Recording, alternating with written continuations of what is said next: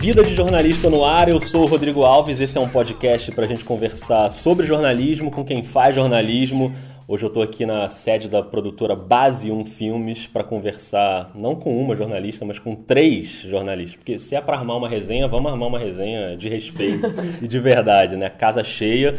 E hoje a gente está aqui para conversar e conhecer os bastidores do programa O Futuro é Feminino do GNT, o programa que investiga a igualdade de gênero ou a falta dela em países que têm realidades muito distintas, né? desde a Islândia até o Paquistão e o Brasil também, claro. O feminismo é a busca pela igualdade social, política e econômica entre os sexos. Isso parece bem simples, né? Mas o Fórum Econômico Mundial diz que a gente ainda vai levar mais de 100 anos para conseguir direitos iguais entre homens e mulheres. Com base nos pilares saúde, economia, política e educação, o órgão lista todo ano os países do melhor ao pior lugar para uma mulher viver. E a gente decidiu conhecer essas diferentes realidades. O futuro é feminino? Quem já viu sabe o alto nível do programa. Quem ainda não viu, por favor, veja toda quarta-feira, 11h30 da noite, ou no Globosat Play na hora que você preferir. E eu estou muito feliz de receber no podcast o trio que pilota o programa. Então, Sejam muito bem-vindas ao Vida de Jornalista, Fernanda Prestes. Obrigado, Fernanda. Muito obrigada. Bárbara Bárcia. Obrigada, é um prazer estar aqui com você. E Cláudia Alves, com esse sobrenome maravilhoso que você tem. Muito obrigado, seja bem-vinda. Obrigada. E como a gente vai ter aqui três vozes nesse episódio, para você que está ouvindo, para você já identificando as vozes, saber quem é quem, eu queria que a gente começasse com cada uma de vocês contando um pouquinho a trajetória anterior ao Futura Feminino. Como vocês chegaram ali, como vocês se conheceram. Então, quem quer abrir os trabalhos? Posso começar falando então? Então vamos lá, Fernanda. Então, eu e Bárbara, a gente, nós estudamos juntas na UFRJ, nos formamos lá em jornalismo e desde então nossa trajetória foi muito parecida assim por conta de trabalhar com televisão, né? Então, desde o início da faculdade eu comecei estágio em TV, é, fui estagiária da, da Band Rio, é, fui repórter de lá também. Depois de um, de um tempo fora no intercâmbio, eu voltei e aí comecei a trabalhar no, no Multishow. Fui apresentadora lá. Já estou aqui no backstage com a banda Temples, na verdade com dois dos integrantes. Estou aqui com James e Adam. Hey guys, how are you? Depois desse tempo no Multishow e trabalhando para outros canais, eu comecei a sentir a necessidade de ter um projeto próprio e trabalhar com narrativas que não estivessem na televisão, né? Então a gente começou, eu conversava muito, a Babi também na época é, saiu do canal que ela tava e a gente conversava muito sobre a possibilidade de ter uma narrativa mais feminina, né, para os programas, a gente sentia falta disso. Então a gente começou a pesquisar sobre o tema, sobre igualdade de gênero, sobre feminismo aqui no Brasil e no mundo. E aí a gente chegou nesse formato que a gente falou, olha, a gente quer então falar sobre mostrar esses movimentos de mulheres e falar sobre esse tema, não só aqui no Brasil, mas no mundo inteiro. Sempre foi uma vontade, né? A gente viajava juntas e tal. E nesse meio do caminho a gente conheceu a Claudinha, que também tem uma trajetória dentro do audiovisual, mas ela pode falar melhor. Então foi meio que um, um encontro de, de vontades e propósito é, no meio do jornalismo né, e do documentário. Legal. Bárbara, vai. É, eu, acredito muito nisso como encontro também, porque eu entrei na faculdade de jornalismo, né, em comunicação social. Eu já trabalhava com teatro, eu era atriz e entrei tentando me descobrir na comunicação, sabe? Eu não, não sabia o caminho certo que eu queria nessa área. E aí no jornalismo, eu escolhi dentro da comunicação social o jornalismo e ainda assim é, tentava entender. Tive a oportunidade de fazer intercâmbio também e quando eu estava lá fora eu comecei a trabalhar com comunicação. Então, quando eu cheguei aqui, eu falei, acho que eu trabalharia com telejornalismo. Tinha alguma relação, eu via, com, com as artes cênicas, em certo sentido, de estar na câmera, né? Uhum. De ter, me sentir mais à vontade. Aí comecei a trabalhar no canal Uhu e fui lá repórter durante três anos. Salve galera, eu peço licença aqui na programação do RU para trazer as notícias do nosso Flash de hoje, sexta-feira, 5 de maio de 2017. Só que em 2017, que foi o ano que eu saí, já era o ano que eu, eu e a Fernanda a gente se conhece desde de mais nova na faculdade, né? A gente já trocava muito nessa época, então nesse ano a gente já tinha essa conversa de fazer, desenvolver um projeto próprio. E aí chegou um momento lá dentro que ou eu ficava realmente 100% disponível para o canal ou eu conseguia algum um tempo aqui fora. Então tomei a decisão de sair e começar essa vida de frila que a gente começou, né? E desenvolver. Foi no final de 2017 que a gente começou a desenvolver o Futuro Feminino, conheceu a Cláudia no final de 2017 e 2018 foi esse ano onde a gente teve esse projeto no GNT.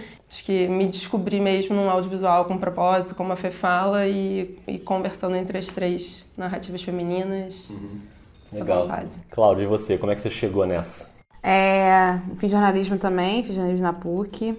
Sou um pouco mais velha que elas, né? Então tem um, uns quatro anos de, de, diferença aí de mercado, que por muito tempo trabalhei em, em empresa, mas nunca fui muito feliz trabalhando em empresa. E aí é, surgiu uma deliciosa demissão que me uhum. fez significar muita coisa, e aí a partir disso comecei a construir projetos dentro de ONGs para audiovisual. A gente fez um curta, um curta documental chamado Cabelo Bom. Como meu, meu corpo é negro, é um corpo político. E o fato da estética é um fator que pode ser superficial, mas que é um fator que impacta, incomoda e gera discussão. Em paralelo a isso, eu passei por uma pós-graduação de é, impacto social, inovação social, com foco em storytelling no Quênia. E dali eu falei, cara, é isso que eu quero fazer da minha vida, trabalhar com audiovisual como uma ferramenta para transformar mentalidade. Fiquei oito meses fora, quando eu voltei pro Brasil, esse filme que a gente fez, ele começou a participar de festivais, ganhar prêmios, eu comecei a entender realmente que fazia sentido trabalhar com isso. E aí eu fui morar em São Paulo, também atuando com audiovisual lá em São Paulo. E a gente percebeu realmente isso, esses valores muito semelhantes, sabe? Uhum. De construir essa narrativa. E aí a gente fez como um teste, talvez sem a gente perceber que era um teste, a websérie Mulheres Política. Que é incrível para quem quiser ver no YouTube, os episódios estão todos lá, é muito legal. Que bom, que bom que você gostou. Não gosto muito de falar se é bom ou não, porque né, a gente é autor da parada, então deixa né? que eu falo. É? Exatamente. Primeiro é desconstruir essa ideia de que política é só isso aqui, que a gente está aqui na frente da Câmara Municipal de Niterói, em que por quase um ano e meio fui a única vereadora em exercício. Então, política é cotidiano. Aí a gente, enfim, nessa loucura toda, a gente, o projeto foi aprovado. E é muito importante dizer que nesse projeto do, Mulher, do Futuro é Feminino, como elas falaram, é uma ideia que veio muito da Fê e, e em conjunto com a Bárbara. E aí elas muito, é, acho que nem empatia, num valor de construção mesmo, elas me colocaram como mais uma dentro desse, desse lugar, um trio mesmo, e não uma, só uma pessoa que veio somar, sabe? Uhum. É, a gente partilha tudo. E a gente está construindo isso e a gente espera construir mais, né? Tomara, tomara. Bom, falando direto agora sobre o programa, eu já tenho umas 500 perguntas para fazer. Mas a primeira que eu vou fazer é a mais básica de todos, que vocês já responderam várias vezes, que é por que vocês escolheram a Islândia e o Paquistão? O Fórum Econômico Mundial, né, todo ano ele lança um ranking é, onde ele lista os países de acordo com nota que ele dá baseado em quatro pilares, né, que é política, educação, saúde e economia. Então ele dá nota para os países e faz um ranking para dizer quem está melhor, quem está pior, enfim, qual posição você está na questão da igualdade de gênero. A Islândia está há 10 anos liderando esse ranking, então a gente queria mostrar o que, que seria um ideal de país para uma mulher viver hoje, o que seria o melhor dos cenários para uma mulher, que ainda não é 100%, mas é o melhor que a gente poderia encontrar e mostrar o último, né, colocado nesse ranking, que no caso é o Iêmen. Só que a gente, enfim, no meio da, da, da pesquisa e da produção para realmente viajar, a gente viu que a gente não conseguiria fazer isso no Iêmen, porque eles estão é, vivendo uma, uma guerra civil e uma crise humanitária muito intensa e a gente ia acabar, enfim, além de toda a complicação de produção mesmo, de logística para a gente estar tá ali dentro, questão de segurança e tudo, é, a gente ia acabar focando, ia ter tanta coisa para se falar ali dentro. Mais, não é que seja mais urgente, é meio ruim você ficar né, tipo, colocando elencando, é. elencando o que, que, é mais importante ou não, mas diante de toda a situação que eles estão vivendo, teriam N questões que nós, como jornalistas, teríamos mais urgência de falar ali dentro, num país com uma crise como eles estão vivendo, do que a questão da mulher, né? Seria difícil focar só na questão de Somente. gênero. E aí a gente foi no penúltimo, que é o Paquistão, conhecer essa realidade para fazer essa, esse, essa comparação de extremos mesmo, entre Islândia e Paquistão e o Brasil, uhum. que é a nossa realidade e está na posição 95 do ranking. Que caiu cinco posições, né, Isso, do último do relatório para é, cá. De 2017 para 2018. Então vamos começar lá pelo topo do ranking, com a Islândia, que logo no primeiro episódio ali, vocês já começam com uma entrevista com a Berry, né, que, é que mora numa fazenda, uma criadora de ovelhas, num vale isolado. Para ir para ali, vocês viajaram de carro à noite, depois de snowmobile, até na pá de um trator vocês viajaram ali. E o único jeito de não ficar ilhada ali era deixar o local de uma maneira meio inusitada. A gente tá na pá do trator. Qual foi o nível de perrengue logo nessa primeira entrevista? Assim? Fala, o frio. Acho que o primeiro perrengue é o frio, né? Nossa. É torturador. 10 da manhã ainda tá escuro. E você, você mora num lugar que é tudo muito claro, muita vida, né? Então é muito complicado. E esse lugar do de você ter esse controle emocional mesmo. Nossa, a vontade que dá de matar um, né? Nossa diretora, a Luísa de Moraes, a própria Aurora Boreal, acho que tá no episódio 1, né? Assim É. que a gente chega. É. Isso. Aí a gente sai do carro pra ver, a gente quer ficar, na verdade, dentro do carro vendo a Aurora Aham. Boreal, de É. tão frio que tá. E ela gravando aquele tempo todo, com a É. mão de fora. Acho que é isso, lidar com frio foi, foi um desafio pra todo mundo. E dirigir, né? Muitas horas de estrada, acho que todo mundo com atenção, A gente trocando pegou uma estrada de 140 km por hora de vento. É importante dizer que nossa, nossa equipe era reduzida realmente. Então, É, éramos pois nós é, três quem vai mais com a? Luísa. Só, é. só a Luísa como Só diretora. nós quatro, exatamente. Então, assim, quem dirigia era a gente, quem fazia o roteiro, o percurso todo era a gente. Então, realmente, assim, por exemplo, umas coisas que a gente não estava acostumada a lidar aqui, que a gente deu a sorte da, da Luísa, por já ter morado nos Estados Unidos, já ter vivenciado umas situações de frio extremo e de, e de estrada nesse sentido, pegou a direção nesse momento para para poder tomar as rédeas da parada, porque estava complicado. Então, a gente pegou 140 km por hora de vento na estrada, com uma estrada congelada. Então, o carro realmente sambava, a gente passava por caminhão virado. Isso, uma estrada congelada você via caminhão virado, carros menores virados. A sorte, nossa, não só da, Ju- da Luísa tá lá, é que eram quatro pessoas dentro do carro, então pesava o carro, Aham. e o carro tava abarrotado de mala. Então isso também ajudou muito pra gente ter, ficar centrado ali naquela. Na, Eu na lembro que eu queria ter filmado na hora, eu pensei assim, nossa, eu devia estar filmando, mas não tinha condição, não tava tão sério o negócio. É, a gente tava realmente muito tensa naquele momento, assim, tipo, porque a gente realmente poderia sofrer um acidente de carro, Sim, assim, sim. né? E, muita, e muita, muitas vezes nas, nas entrevistas, quem ficava com a câmera 2, porque a Luísa garantia a câmera principal, e a gente levou uma 6300. E quem ficava muito era a Bárbara. E aí, porque tá tão frio, tem uma cena nossa no segundo episódio que ela tá com uma GoPro e eu até olho pra, eu olho pra GoPro e eu tô rindo assim, porque eu, eu tô rindo porque a Bárbara tava tremendo. Aí a, Fer, a Luísa, no meio da entrevista, fala: Bárbara, troca a mão, vamos botar uma touca. Você lembra disso? Porque é desesperador, Imagina. né? Nossa. E aí, assim, pra dizer que vale esse, todo esse perrengue, assim, pra chegar, né, até a Berry, é, foi uma pauta, na verdade, que surgiu da Luísa, porque a gente estava lá na Islândia, a gente queria, a ideia era realmente a gente, né, na nossa pré-produção, a gente queria, tanto na Islândia quanto no Paquistão aqui no Brasil, mostrar mulheres que fossem desde, né, pessoas públicas como políticas renomadas até mulheres comuns, né? Então, para ter um leque realmente grande de representatividade das mulheres naquele lugar. E a Luísa já tinha ido um ano antes, exatamente na mesma época, em janeiro, ela tinha ido para a Islândia e tinha ouvido falar dessa mulher. E todas as mulheres lá falavam assim: nossa, é interessante a gente ver uma mulher fazendeira e que cuida de suas ovelhas, porque todo mundo conhece os homens que são fazendeiros e cuidam de suas ovelhas na Islândia. É, assim- é tipo assim, um símbolo, né? São os homens que vivem, né, isolados e tal. E ver uma mulher nessa situação é realmente não é muito comum. Então a Luísa falou, gente, a gente tem que ir lá visitar essa mulher, a gente tem que ir lá, é tipo, um lugar realmente muito difícil de se chegar e tal. E a gente, tá bom, é difícil, né? Mas vamos lá. Ela mora lá, né? Quão difícil pode ser? Uma senhora vivendo lá não deve ser tão difícil. Aí, né? Aí a gente vai. A gente tá comemorando que a gente não ficou preso, mas a gente não consegue avançar. Então a gente agora tá indo pegar o snowmobile. Está acontecendo. Pegaremos o snowmobile e faremos a viagem para a casa de Betty.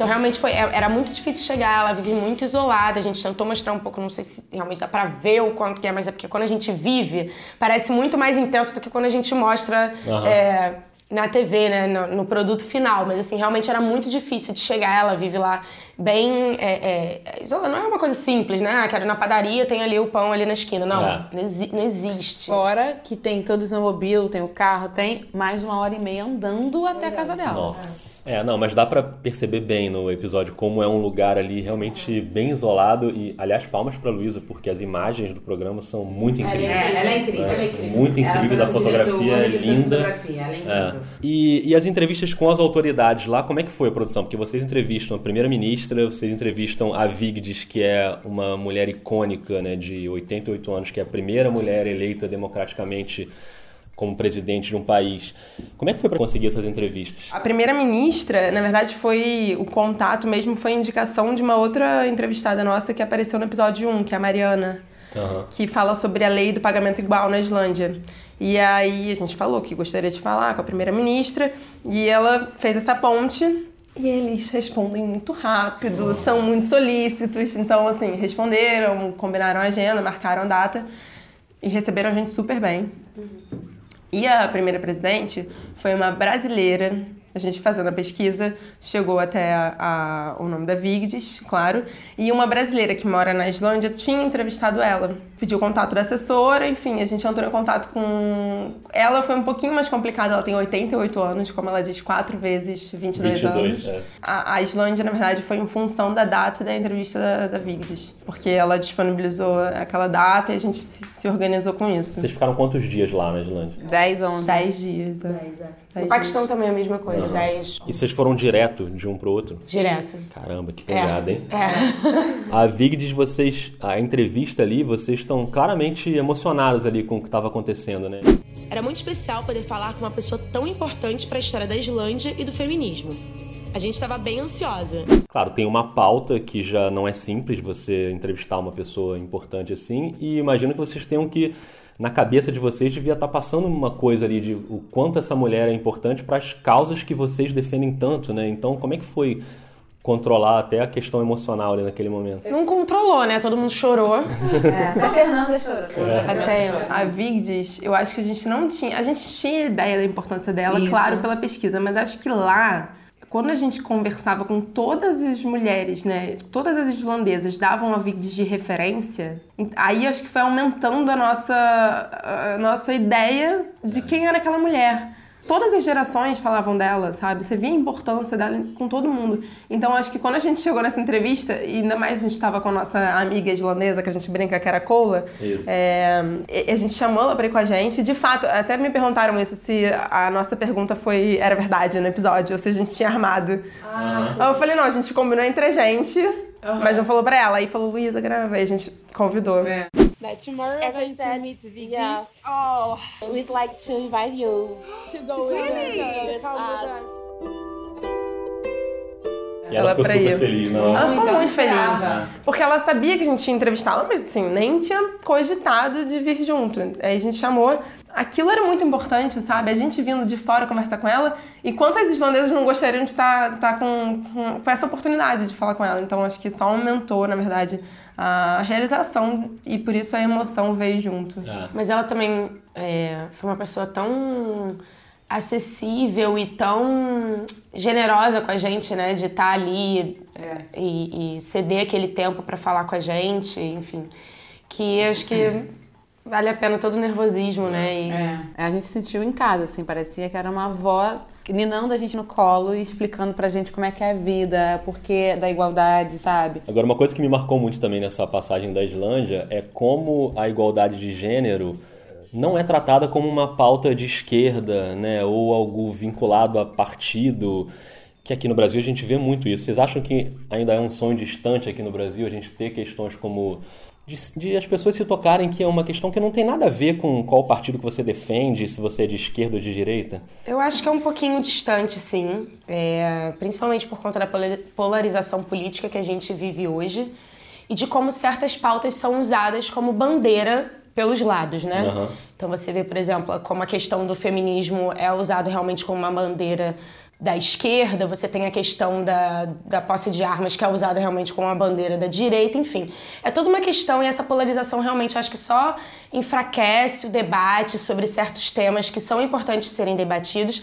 E eu acho que dentro da, da pauta do feminismo, existem pautas específicas que conseguem, de certa forma, unir direita e esquerda. Então, por exemplo, a questão da violência contra a mulher, eu acho que ela, de uma forma geral, ela une as mulheres, tanto de esquerda quanto de direita. Porque é uma coisa. é- é- existe um consenso de que, de, de todas as mulheres, de que as mulheres não devem apanhar, de que as mulheres não devem morrer por serem mulheres, enfim. Eu acho que é uma pauta mais fácil, digamos assim. Só que a partir do momento em que ela entra dentro do pacote do feminismo, aí né, já tem aquele aquela, um, preconceito realmente com a, com a questão da palavra, e aí fica um pouco mais complicado. E tem as pautas, obviamente, mais polêmicas, como aborto, por exemplo, que aí realmente é. Eu, eu- assim, eu, não, eu não consigo visualizar, pelo menos na minha existência, não sei se nas próximas gerações a gente vai conseguir isso, mas visualizar uma união de direita e esquerda, por exemplo, em relação a esse tema do aborto, né? Eu, eu tenho esperança, né? Eu acho que se a gente perder a esperança, a gente É, perde todo o nosso. é isso que eu ia falar. Não tem como perder a esperança, mas eu acho que realmente é um, é um processo demorado aqui no Brasil, principalmente pelo momento político que a gente vive. É, porque se você pega, por exemplo, a situação no Brasil é, de mulheres que estão em cargos políticos, e aí, independentemente de, do lado em que elas estão, tem uma coisa que une todas, que as mulheres são subrepresentadas no legislativo, no executivo, enfim, a websérie que vocês citaram, Mulheres e Política, tem um, acho que é o segundo episódio, tem uma coisa que acho que deixa bem claro ali, que tem uma sequência de depoimentos, de relatos de machismo e, e assédio sofridos pelas mulheres que estão na política. E aí você tem desde a Verônica Costa, que é do MDB, que é um partido mais conservador, É, alguns vereadores que estavam na entrada da Câmara, aí pararam, ficaram me olhando e quando eu passei, aí um deles me chamaram e falaram assim, ó, esse aqui é mais rico, esse aqui é pobre, esse aqui é muito, muito rico. E fizemos uma aposta, quem vai ser o primeiro a conquistar seu coração. Quer dizer, aquilo ali foi de uma grosseria tão grande, desqualificando por eu ser favelada, mulher, loira, fanqueira. Até a Talíria, que é do PSOL, que é de uma outra corrente, falando que ficou um louco ligando para a sede do PSOL, perseguindo ela. Então, quer dizer, não é, não é uma coisa né, que tem a ver com o partido. E a gente tem um exemplo agora que acabou de acontecer, que foi denunciado pela Djamila Ribeiro, que foi a questão da Dilma né, no aeroporto. A Djamila, que é uma filósofa super importante, cruzou com a Dilma no aeroporto, para quem não viu o episódio, e tinha um grupo de brasileiros, foi na Espanha, tinha um grupo de brasileiros hostilizando a Dilma. E é assim, não, não tem nenhum debate aqui sobre o governo da Dilma, se foi bom, se foi ruim, se teve corrupção, enfim, não é isso. A questão é que as pessoas estavam gritando coisas do tipo, você vai ter o mesmo fim que a Marielle teve. Então era, era um nível assim de. É um né? desrespeito com o ser humano É. muito grande, né? E aí, quando a gente fala do sonho distante, é muito triste a gente pensar que é um sonho distante, meu olhar. Porque muita gente já vai querer desistir. Ah, se é um sonho distante, eu não vou nem tentar. Aham. Sabe? Não custa nada a gente pensar de uma forma um pouco mais pelo outro, sabe? Porque é muito, é muito fácil a gente colocar no Instagram o Ubuntu e a gente não, fazer, não sabe esse sentido nem do Ubuntu do que é empatia. É, é difícil a gente pensar que é um sonho distante, talvez eu acho que eu também não vejo, talvez meus netos não vejam. Mas eu acho que nós aqui, de certa forma, você também dando essa abertura pra gente falar, a gente, de certa forma, está construindo caminhos para que as pessoas possam entender como é importante a gente falar sobre é, as mulheres, não importa qual lado que é, e que o feminismo importa sim nesse sentido. Eu acho que uma coisa assim, dessa questão da, da Dilma, né, especificamente esse caso que aconteceu no aeroporto, eu acho que vai além até de uma questão de lado político, que é uma questão do respeito e ponto, sabe? Eu entendo se uma pessoa estivesse lá e começasse a discutir com ela e criticar políticas públicas, discutir política, discutir economia, discutir qualquer coisa que ela tenha feito no poder, ok. Agora, a partir do momento que a pessoa passa daquilo e começa a falar que ela merece o mesmo fim que a Marielle, é uma violência, é descabido, assim, sabe? Não tem nem o que se discutir de, ai, o governo dela foi bom, foi ruim tá num outro lugar, sabe? Tá num lugar onde as pessoas realmente elas É não estão ali. É um desrespeito. Então nem, nem chega, né? Essa questão de direita, esquerda, partido político, é, é nem chega. Não é nem pra ser questionado isso. Não dá nem né? pra ser questionado. É verdade. Bom, Paquistão. Tem logo de cara uma cena em que vocês estão no mercado e vocês são cercados por vários homens que ficam olhando assim, né, para vocês, que é uma cena super estranha pra gente que tá aqui, mas que parece que é uma coisa comum lá, né, de mulheres que não estão completamente cobertas. Foi um estranhamento ali pra vocês aquele momento, né? A Fernanda fala uma coisa que, que eu acho que as três concordam no sentido de a gente não chamava só atenção por ser mulher Uhum. lá, né? E sim por sermos ocidentais. Sim. Então a gente estava num lugar muito conservador. Por mais que a gente estivesse naquele. Ali era Peshawar, né? A cidade. E por mais que a gente tivesse comprado as roupas, né? Pra, pra ficar. A gente não precisava, não era obrigatório. Mas naquele lugar, todas as mulheres estavam cobertas. Então, se a gente não tivesse com co cobrindo o cabelo, a gente ia se sentir desconfortável e acredito que ainda chama mais atenção do que a gente chamou. E é um respeito, como a Fernanda tá falando, passa por um respeito também a gente se vestir daquele jeito, né? Sim, e, e, e ali a gente parou para comp comprar um pão, né? E aí acho que é um olhar curioso, sabe? Vem todos em volta, assim, e querem. A gente não fala a mesma língua, então dificilmente ali a gente não conseguia ter uma, um diálogo, né? Mas eles ficam de olhares curiosos em volta, em volta da gente. Então, nós como ocidentais, a gente realmente chamava muita atenção estando lá, né? Tinha uma câmera também, E né? uma câmera, né? É, A isso. câmera não era muito grande, Não. a gente usava, tipo, era uma Sony, era pequena a câmera e tal, mas assim, de qualquer forma, a gente chamava atenção, né? Quatro mulheres andando juntas, é. com câmera, com vestimentas que não são. Ou, ou até o, lenço, né? Quando a gente botou a roupa mais comprida, é uma roupa um pouco mais. Moderninha. Não, e, e não é de fato a, a- eles usam cinza, né? É. É, Cores, nas cidades conservadoras a gente tava bem colorida, né? Usava de A vermelho, gente né? comprou na cidade, sem- antes de chegar na, de Peixal, a gente comprou em outra cidade a roupa. Então a gente levou em consideração as mulheres da cidade, Claro. que estavam um pouco mais coloridas mesmo. Quando a gente chegou lá, a gente. Ah, ok, estamos chamando um pouco a atenção. E aí tem dois, dois momentos ali que são muito impactantes nesse primeiro episódio do Paquistão. Primeiro, é, as entrevistas que vocês fazem no abrigo, né? Para mulheres vítimas de violência de gênero. E vocês ouvem uns relatos ali que são coisas de família, né? Mulheres que foram agredidas pela própria família. E como as mulheres não podiam se mostrar, vocês aparecem muito nessas imagens, né? Num contraplano ali. E eu fiquei com a impressão de que vocês tiveram cuidado ali também de não, não ficar demonstrando um, um certo espanto com o que elas estavam falando, que eram coisas muito espantosas, para que elas ficassem à vontade também, para que pudessem falar e se sentissem ali acolhidas e não pressionadas, né? Como é que foi também nesse momento, assim como eu perguntei sobre a Islândia com uma, uma grande autoridade, como é que foi também para controlar a reação de vocês ali quando vocês estavam ouvindo aqueles depoimentos tão fortes? É, antes de tudo, deixar bem claro que esse dia a Bárbara estava passando muito mal. Ah, é? E então Fernanda foi nossa heroína, porque ela segurou muito, a gente estava passando muito mal, então a gente te- conto, obviamente, receber aquela notícia também, a gente também estava naquela carinha Claro. também, porque a gente estava passando mal. Aham. Mas foi. É, eu acho que a gente tem exercido muito um processo que acho que todo jornalista tem que exercer, que é um, é um exercício de escuta. E de escuta sem julgamento. A gente, talvez de forma muito orgânica, a gente só escutou. Doeu muito pra gente. A gente tem dia, talvez, de algum subconsciente nosso, que se a gente fizesse alguma cara de espanto, seria muito complicado. Por exemplo, no outro caso que a gente tava lá da Tabaço, e aí não passou essa cena, mas tem uma criança que, uma criança que entra e eu faço uma cara e a Bárbara, você lembra disso? E eu faço uma cara e a Bárbara me olha e fala, não, tipo, não faça essa cara. E eu e Fernanda aqui, a gente inconformada. Mas a gente, o tempo todo, ou seja, o tempo todo as três também tentam sempre policiar uma outra para que a gente não, não deixe aquela pessoa não falar, sabe? À vontade. Foi- acho que foi uma situação do maior cuidado possível. Desde quando a gente chegou lá, a gente não tinha certeza se elas iam falar. Isso. Pois né? é, né? vocês não tinham nem a garantia de que Não. ia rolar a entrevista. A, a- quem conduziu a gente, né, uma das psicólogas do centro, do, do abrigo, Que também não aparece. ela, ela falou, vamos chegar lá e elas têm que, elas estavam muito ansiosas pra conhecer a gente, assim, né, Pra ver quem a gente era, porque ela falou isso, elas não recebem visita, elas não podem sair de lá de dentro. Então elas estavam ansiosas, quando a gente chegou tava um burburinho entre elas, mas ninguém veio falar com a gente a princípio, sabe? Porque a psicóloga foi até elas, conversou, explicou quem a gente era, o que a gente estava fazendo e perguntou: "Vocês querem compartilhar?" E aí algumas quiseram. Então a gente conversou, mas foi muito. Um- um, lugar, como a Cal fala, muito de acolhimento. Acho que de, de ambos os lados foi criar a situação mais confortável que a gente pudesse, assim, nós com elas, elas com a psicóloga.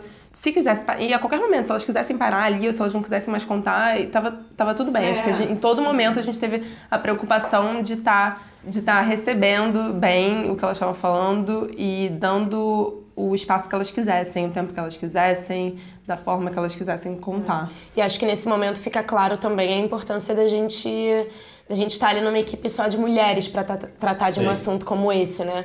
É, porque muitas vezes numa pauta dessas, é, talvez, não estou dizendo que é, poderia acontecer, óbvio que elas poderiam ter dado ter topado dar a entrevista para um homem jornalista. Mas eu acho que existe realmente uma questão de identificação, né? De você olhar, é, saber que é uma mulher e você sentir uma certa confiança, principalmente em casos de violência como os que elas sofreram, onde existe uma desconfiança muito grande do, da figura masculina, né? Fica uma, uma desconfiança, um, um afastamento, né? Então, acho que isso também mostra a importância da gente estar tá trazendo essa, essa narrativa feminina nesse sentido, sabe? De você ter certos acessos. E é uma coisa que a gente conversa muito, né? Que a, importância da equipe ser toda feminina, porque a, a, gente é recebida diferente, né? Seria diferente se a gente tivesse é, em duas mulheres e dois homens andando pelas ruas do Paquistão. Seria diferente se a gente fosse uma equipe só de homens, né?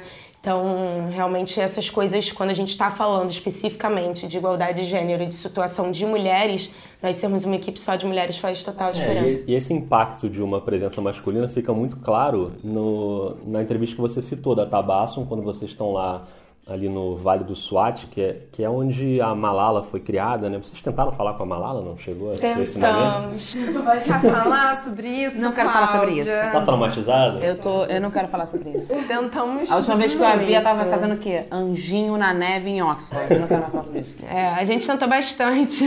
De é, todas as formas. De todas as formas. Até Twitter pro pai dela a gente mandou. É mesmo? É, até pelo Twitter a gente tentou. Mas ela tava em época de prova e uhum. por isso que. Há controvérsia, mas. Tava assim. Ela estava em época de provas em Oxford ela não pôde dar entrevista, mas assim, uma Cláudia semana não depois. Muito essa justificativa, ela não comprou muito porque a Cláudia segue as melhores amigas dela no Instagram. Ela sabe quem são as bestes da Malala. É, óbvio. Stalker mesmo, né? Uns chamam de jornalista, outros chamam de stalker. Você, enfim. Se chama de jornalismo investigativo, minha linda. Sim. E aí eu cheguei, lembra, gente? Eu vi um vídeo dela com o irmão dela na neve brincando de anjinho. Falei, ah, tá com tempo sim de estudar. assim. Enfim, mas a gente tentou, a gente tentou falar com ela assim. Infelizmente não foi uma, uma realidade. segunda temporada, talvez, a gente consiga ela, a gente encaixa ela. Muito bom, muito bom. Mas aí ali naquele momento que vocês estavam no, no Vale do Swat, é, quando vocês estavam falando com a Tabassum, ela estava acontecendo uma mediação ali, né? Ela criou esse espaço de acolhimento só com mulheres para discutir questões de violência doméstica, estupro, entre outras pautas, e ela sofre constantes ameaças, tanto do Paquistão quanto de outros países. A gente vai encontrar com ela de uma forma muito discreta, foi o pedido dela, tanto de proteção por ela quanto nossa. As girgas são conselhos locais não oficiais. Quando existe algum caso a ser resolvido na comunidade, os líderes da girga atuam para resolver a situação com os envolvidos. E aí chega o cara, né, que estava sendo acusado ali e, e, cria uma das cenas mais fortes do, do, do programa até agora, para mim a mais forte, como é que aconteceu aquilo ali? Queria que vocês contassem os bastidores quando o cara entrou, como é que foi? Desde o início, né, a gente estava um pouco apreensiva no sentido de ela não passava lugar, exato. Na hora que estava combinado da gente né, ficar online para se encontrar, ela não ficava online, daqui a pouco aparecia e falava, mandava um negócio e sumia. Foi um pouco, assim, confuso. Até que ela buscou a gente em certo ponto, levou a gente lá para dentro dessa sala e começou. Tinha, um, tinha tabaço, né? E duas outras mulheres que iam compartilhar, que a gente não sabia a princípio, mas que toparam compartilhar a história por um acaso. Tinha essa mulher que tinha quatro filhos, o marido batia nas crianças. E tem uma coisa que nem entrou no episódio, que é, é muito forte. A filha, que estava de burca na, na, na, na, cena do episódio, é, o pai abusava dela, abusava sexualmente, sexualmente. dela. Então a gente estava ouvindo essa história. É uma história que estava mexendo muito com a gente. E a gente não fazia ideia de que o pai estava naquela cidade, né? A gente ficava apreensiva com a porta, mas por uma questão assim. Ela era ameaçada de morte, é. ponto. A gente pensou. Então a gente, de vez em quando, o quê? Ouvia um barulho, olhava, né? O que, que é isso? Existia uma tensão, né? Sim, sim. Uma hora apareceu um homem, a gente não entende a língua. Aí a Tabassum fala: ah, levanta, vamos parar aqui, vamos ter que parar, porque eu vou mediar um caso. E aí ela falou pra. A gente chama a tradutora, né? Falou pra tradutora, a tradutora falou pra gente: ele é o, o marido da mulher que tá aqui. Ela vai mediar esse caso na, na nossa frente.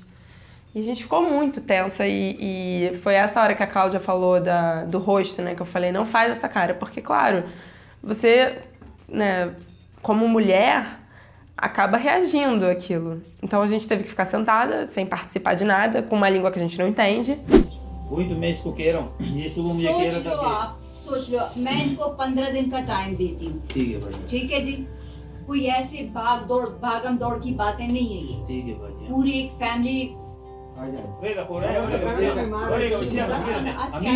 पंद्रह दिन में आपको सोचने का वक्त बात छोड़ रहे तो सही है नहीं छोड़ रहे तो कितने भी चला जाऊँ então, de vez em quando a gente conseguia é, ouvir um pouco da, da tradutora falando um pouco pra gente, numa situação que a gente não podia filmar. É, então aí tem esse momento que parece que é uma pergunta, ele pode continuar filmando? Ela fala, não, não, Não, pode continuar é. filmando.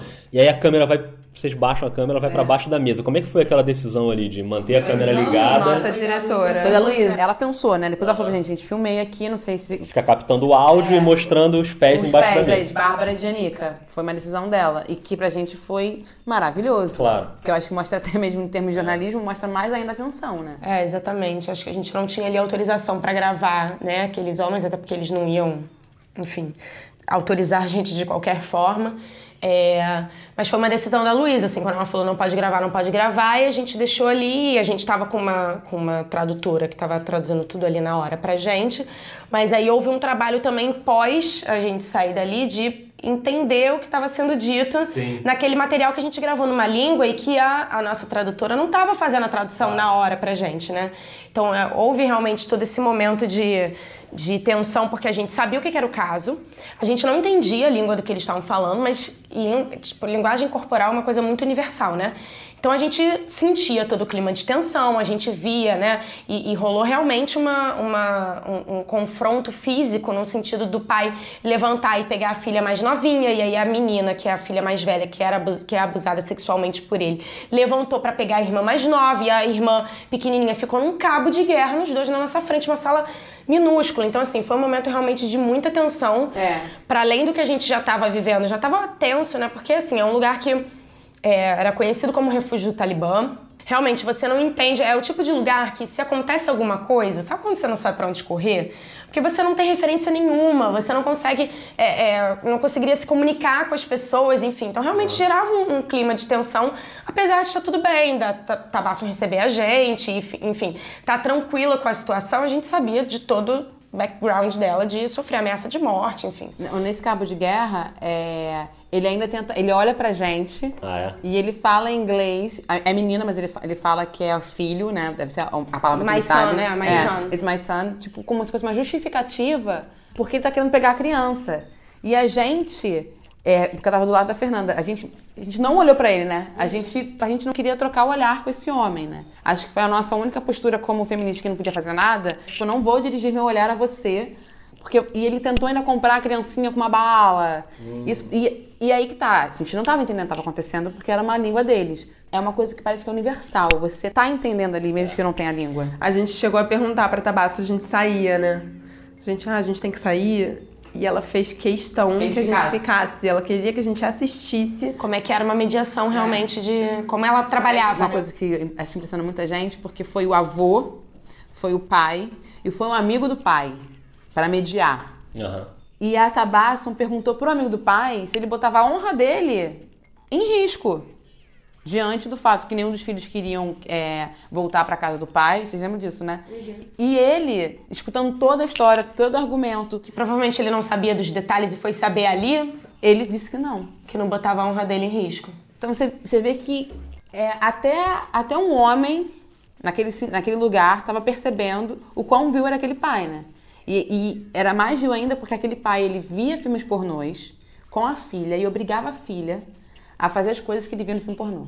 Nossa. Era bem pesado. É bem assim. pesado. E aquela filha, como a Fernanda falou, foi a filha que. Tem uma hora que a gente perguntou, mas a mãe, será que. Por que a mãe não levantou pra pegar a criança? E aí a gente tem nem como argumentar isso, né? Porque a mãe saiu de karate pra ir até lá com os filhos, saiu da casa dela, fugiu da casa do marido. E a filha que tá, que tá sofrendo tanto, ela talvez num processo de, de instinto, ela resolveu pegar a Proteger. criança, proteger a irmã. A minha irmã mais nova você não faz. Isso é muito forte pra ele. Nossa, que incrível. E, bom, e tudo isso que a gente falou aqui tá em três episódios. Ainda tem mais dois, tem mais um do Paquistão e depois o do Brasil. Eu já tô ansioso e tenso para esses outros episódios, até porque quando eu antes de começar a ver, quando eu li sobre o programa, eu vi que vocês tinham entrevistado a Angela Davis.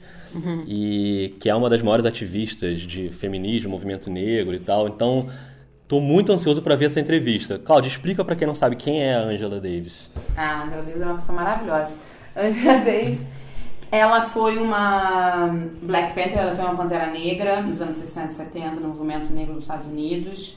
Ela hoje em dia é professora, filósofa, socióloga, que fala sobre o feminismo interseccional, que nesse caso é o feminismo negro, que é o recorte dela. E ela está cada vez mais articulando, é, tem sido convidada muito para Brasil, América Latina como um todo e Caribe, para falar sobre feminismo negro. Um ponto importante da Angela Davis, que acho que tem que falar, Angela Davis, ela geralmente dá entrevista para instituições públicas, uhum. é uma coisa dela, ela é professora na, no, nos Estados Unidos e ela faz questão disso. Ela não dá para instituições privadas, e nesse caso ela deu pra gente muito, porque ela acreditou muito no projeto. Ela, a, a galera que tava lá dela entendeu o que, que era o projeto e, e ela topou. É sempre uma decisão dela. We represent the powerful forces of change. We who believe in freedom cannot rest until it comes. Thank you. E o episódio do Brasil, sem dar muito spoiler, o Brasil tá mais perto da Islândia ou do Paquistão? Hum, do Paquistão. Paquistão. E não é porque o Paquistão tá bem, tá? É porque a gente acha que o Brasil tá melhor do que ele realmente está. Isso eu digo, né, falando da nossa grande bolha, mas é, é uma realidade, assim, foi, foi um choque pra gente nesse sentido, chegar lá no Paquistão e perceber que a gente tá muito mais próximo deles do que a gente imaginava, né? Tipo, próximo do penúltimo da lista. Então a gente pensa que a gente tá ali em 95 e que, né, o negócio tá um pouquinho melhor pra gente, mas não tá. É um desafio pra gente, eu acho, também falar da nossa própria realidade, né? Porque eu acho que muitas vezes. É, eu acho que quando você sai da sua realidade, tudo é muito novidade, tudo é muito curioso. Quando você vive a sua realidade, às vezes tem certas coisas que são muito naturais pra gente a gente naturaliza de forma errada algumas vivências que não deveriam ser naturalizadas. E às vezes né a gente precisa acho que o, o, o jornalista né quando ele está falando da sua própria realidade ele precisa realmente botar uma lente mais investigativa no sentido de mas será que é realmente isso? Vamos investigar mais isso. Não é porque eu não vivo que isso não acontece enfim. Então é foi foi também um desafio para gente o, o Brasil e até porque a gente gravou antes de ir para nossa vontade real já que a gente está falando de bastidores, era a gente ter gravado o Brasil na volta, porque uhum. seria o quinto episódio, seria uma comparação. A gente, né, depois que a gente voltou, a gente ainda gravou um pouco em São Paulo, a gente foi na marcha do, do 8M, né, do Dia uhum. Internacional das Mulheres.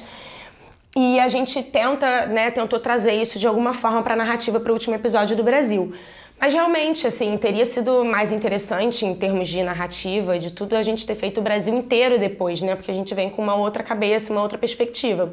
Mas mesmo em dezembro, mesmo indo antes, já foi um desafio nesse sentido, né? De mostrar uma realidade é, que a gente está inserida e que muitas vezes a gente que a gente vai vivendo, né? Acho que a gente vem querendo jogar tudo pro alto, né? Assim, desconstruir o negócio inteiro, falar que tá tudo errado, porque é isso, a gente volta com, com um olhar muito mais é, cuidadoso e preocupado, acho, né? É. Uhum. Porque os dados, eu falo muito, os dados estão aí. É. Os dados as matérias que agora que estão noticiando muito mais né, sobre feminicídio, sobre violência contra a mulher. Então tá aí pra gente ver. Talvez a gente não viva uma bolha, de fato, né, em grau, em, as violências em, em, grau maior, mas está acontecendo. Então o que, que a gente pode fazer para mudar isso aqui?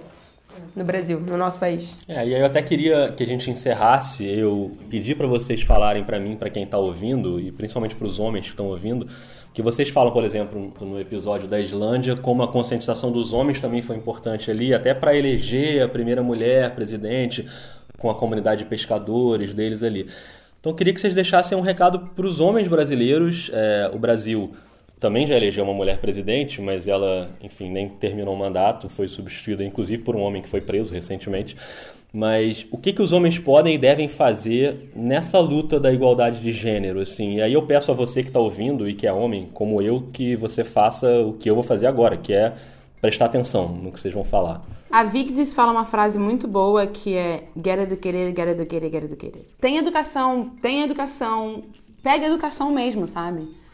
Se eduque sobre o que, que é essa mulher que está do seu lado? O que, que é essa mulher que você está tendo como filha? O que, que é essa mulher que é sua mãe? Que corpo é esse que transita no seu dia a dia, sabe? E eu não tô falando de um corpo que é sexualizado. Sim. E, e, sobretudo, escute sem deslegitimar o que ela tá falando. Porque é muito importante isso. Porque a gente nunca escuta a mulher. Ou quando a gente escuta, a gente já vem com cheio de julgamento. Cheio de críticas sobre o que ela tá falando, se a postura que ela fala, se a voz dela é muito aguda, se ela fala muito alto, se ela tem a voz muito grossa. E aí tudo isso já vem cheio de julgamento. A gente, a gente nasceu escutando os homens. Né? A mãe, a mãe, a sua mãe, que você que estava escutando, a sua mãe ela ajoelhava para ficar da sua altura, para te escutar e para te dar força, para fazer você acreditar que você é um ser humano. E não, e não acho que se o seu pai ou alguém parecido agrediu alguma pessoa do lado, é uma coisa legal e é uma coisa que você não tem que se meter. Você tem que se meter sim. Porque antes daquele gênero ali existe um ser humano. E ele só está no estado de fragilidade porque ninguém escuta aquela mulher. Só por conta disso. Porque se a gente começa a escutar, a gente começa a entender quais são as necessidades daquela pessoa. Por que a gente escuta quando é pequena e depois a gente não escuta mais? Qual, que gap é esse? Que, que, que aonde está essa ponte quebrada que a criança menina, ela às vezes ela é escutada, às vezes, ela é escutada e quando ela tá começa a ser adolescente, ela se torna uma pessoa sexualizada e depois ela se torna um objeto. Começa a repensar, faz exercício em casa mesmo, sabe? Faz exercício que eu com sete anos, o que, que eu fazia com sete anos? Como é que eram as brincadeiras com criança, com criança, com as menininhas? Brincava de médico? Ou brincava de outras coisas. A menininha, ela brincava com panelinha, eu brincava de, de luta. Eu com 15, como é que era eu na, na noitada com, com as meninas? Como é que eu chegava nas meninas? Eu puxava o cabelo dela, eu puxava o braço dela? Isso é legal? Isso não é legal? Estude sobre. Não é, não há problema nenhum se reconhecer como machista, porque todos numa sociedade patriarcal somos. Não há problema nenhum. O problema é querer continuar exercitando os mesmos códigos com meus erros. Eu acho que o primeiro passo, na verdade, é se reconhecer como machista. Acho que qualquer um tá sujeito a errar ainda também, né? É, a gente foi educado. Nós, nós incluídas, tá? Sim, é, é nós aqui, claro. É, claro, a gente foi educado em uma sociedade nós. machista. Então, é, a gente pode errar, mas quando você tá alerta, quando você se reconhece como, quando você dialoga sobre, você começa a perceber onde você está pisando errado, sabe? E aí você começa a corrigir. Então, um amigo fazendo piadinha machista, você corrige, você não ri. E aí eu acho que nesse lugar você começa a gerar reflexão nos outros. E, e não é bater de frente, assim, é, é, é, não concordar. Que a Cal tem uma coisa que é ótima, que ela, ela por exemplo, fizeram uma piada machista. Finge que não entendeu. Me explica. Ah, desculpa, não entendi. Me explica. A pessoa fica sem graça. Não vai saber explicar. E nisso você começa a quebrar algumas Porque coisas. Porque a explicação vai vir com um preconceito tão pesado que a pessoa vai ficar sem graça e de ela, explicar e ela, ela vai se tocar do que do é. que aquela do que tem por trás daquela piada. E ela pensou nisso, entendeu? Quando a gente se faz desentendida, a pessoa, o cérebro do ser humano é um cérebro inteligente, muito rápido. Ela vai perceber, nossa, eu ia falar aqui uma grande besteira. Uhum. E aí ela começa a tentar se reeducar. Fica com vergonha. Com vergonha, é isso mesmo. Memes não são legais ser passados sobre mulheres que estão com decote e não estão. Você objetifica a mulher do outro. A sua você não quer objetificar. Entende? Não, enquanto a gente continuar rindo, vai ter gente fazendo. Quando você começa a parar de rir, a pessoa não tem plateia né? E começa a reparar que não é legal. Então acho que é, é um, um né, dos vários caminhos que tem pra gente começar a desconstruir um pouco. É, eu acho que assim, pros homens né, que estão ouvindo, que estão é, nesse processo, é, é mais entender assim que a igualdade de gênero ela é um ela é uma luta que tem que ser de todo mundo, assim, ela tem que ser abraçada por todo mundo, porque, pasmem, o machismo também afeta os homens. E aí a gente ouviu uma vez da Jutjut, né, da Júlia, que é uma, tem um canal no YouTube, todo mundo, né, a maioria das pessoas que estão ouvindo deve conhecer, porque ela é realmente muito, muito famosa, muito compartilhada, traz discussões muito relevantes. Ela falou que é um, como se fosse uma armadilha para trazer o homem para essa luta de igualdade de gênero e do feminismo, que é você dizer que ela afeta os homens também, que o machismo afeta os homens e realmente afeta. É, e você entender que o feminismo ele não é o contrário do machismo. Né? Porque muitas pessoas acham que a luta feminista é para as mulheres porque elas se acham melhores do que os homens e não é. A gente realmente quer as mesmas oportunidades, a gente quer o mesmo respeito que numa sociedade patriarcal a gente não tem. E aí como é que entra o papel do homem, né, nessa história? Porque parece que a mulher fica se fazendo de vítima e gritando, e a gente vive numa sociedade onde, se a gente não tirar todas as mulheres daqui, formos todas viver em Marte, né? A gente tem que conviver com os homens. Então, qual é o papel dos homens nessa história? E eu me lembro muito de uma coisa que a Cal me disse uma vez sobre a questão do racismo e que a gente isso aplica muito bem para a questão do machismo e feminismo. Quem inventou o racismo não foram os negros, isso não é um problema dos negros, quem inventou isso foram os brancos. Então, os brancos têm sim papel em desconstruir isso e se desconstruir e abraçar a luta antirracista. Ponto. Quem construiu o machismo não foram as mulheres, foram os homens. Os homens construíram e né, a nossa sociedade, sociedades patriarcais surgiram em cima da opressão. Então é, um, é uma classe, né? São os homens oprimindo uma outra classe que são as mulheres para o funcionamento dessa sociedade. Então, assim, não foram as mulheres que inventaram isso. Então, os homens têm sim papel de se modificar e não vamos jogar esse, essa responsabilidade de mudar os homens em cima das mulheres, porque aí é mais um problema, né? A mulher, além de sofrer com a opressão do machismo, ela ainda precisa educar o homem e que são homens crescidos e que têm acesso à informação e que, né? Então, assim, é, os homens precisam realmente assumir essa responsabilidade de ter uma luta anti-machismo. E agora, uma dica realmente que a gente ficou sabendo, a gente já sabia disso lá na Islândia, a gente ficou sabendo de um grupo de homens que se reúnem para discutir masculinidade tóxica e a gente descobriu recentemente um grupo aqui no, no Brasil, se eu não me engano é no Rio de Janeiro. Tem no Rio, tem, tem São no Paulo. Rio, em São Paulo, chama Memo. É, Com homem com H no final, porque é homem ao contrário, né? E que é para discutir masculinidade tóxica, porque homens realmente eles precisam estar abertos a discutir sentimentos deles, é, a, a modificar realmente toda uma criação que a gente não, não é botar o homem na questão de vítima, porque ele realmente ele é o opressor, então ele é o responsável pelo feminicídio, ele é o responsável por essa opressão que as mulheres vivem. Mas ele foi criado assim, né? Assim como nós mulheres fomos criadas dessa forma. Então, existe realmente um senso de responsabilidade. Você tá tudo bem. Então, o que, que eu posso fazer por isso para melhorar a vida para todo mundo, sabe? Porque quando a gente fala de igualdade de gênero, a gente tá falando de todo mundo ganhar mais. A gente aumenta a PIB do país, entendeu? A gente tá perdendo. Olha, galera, a gente tá perdendo dinheiro com o machismo e com a desigualdade de gênero. Mulheres ganham menos, a gente poderia estar ganhando mais como um todo, sabe? Todo mundo. Então, acho que quando a gente entende que o feminismo é uma luta por igualdade para que melhore a vida de todo mundo, a gente ganha aliado, né? Então acho que esse é o. Se os homens estão ouvindo e têm interesse, acho que é meio que isso, é, é se desconstruir junto. Acho que é essa desconstrução que a gente gostaria que os homens é, tivessem junto com a gente, assim. Tomara, né? Tomara que a gente reflita cada vez mais sobre isso, porque é um assunto muito importante, acho que a gente tem que conversar cada vez mais. Falando em conversar cada vez mais, eu encerro perguntando: segunda temporada vai ter? Silêncio. Mãe GNT! Dona GNT, tia GNT, mãe GNT. Bom, eu trabalho no prédio da Globosat. Com quem que a gente tem que falar, levar umas faixas lá? A dona né? GNT A mesmo. dona GNT. Pra dona GNT, criar uma hashtag, É. cadê a segunda temporada? Vamos criar uma hashtag segunda temporada. A gente quer muito mostrar Japão e Ruanda. Nossa, seria incrível. Bom, nessa torcida aí pela segunda temporada, então a gente encerra mais esse episódio do Vida de Jornalista que foi incrível, adorei, tenho certeza que quem ouviu também adorou. Queria agradecer também ao André Franks que cedeu aqui a produtora pra gente fa falar. O André Franks tem um episódio também no Vida para quem quiser ouvir sobre o que mundo é esse. E se você ouviu e gostou, compartilha, joga aí no seu grupo da família no WhatsApp, conversa com quem você acha que pode se beneficiar dessa discussão, que eu acho que é todo mundo, na verdade. O Futuro é Feminino no GNT ou no Globosat Play. Cada episódio tem também uma versão reduzida no YouTube, né, de 10 minutinhos. E fica ligado aqui no Vida de Jornalista, porque ainda vai ter mais um pouquinho desse papo, que é o episódio bônus que vai ao ar daqui a alguns dias. Então vou fazer uma perguntinha extra agora, mas você não vai ouvir agora. Você só vai ouvir daqui a alguns dias. Então segue o podcast no Twitter, no arroba vida underline jornalista. Um beijo, um abraço, até mais. Obrigado. Obrigada. Obrigada pelo espaço.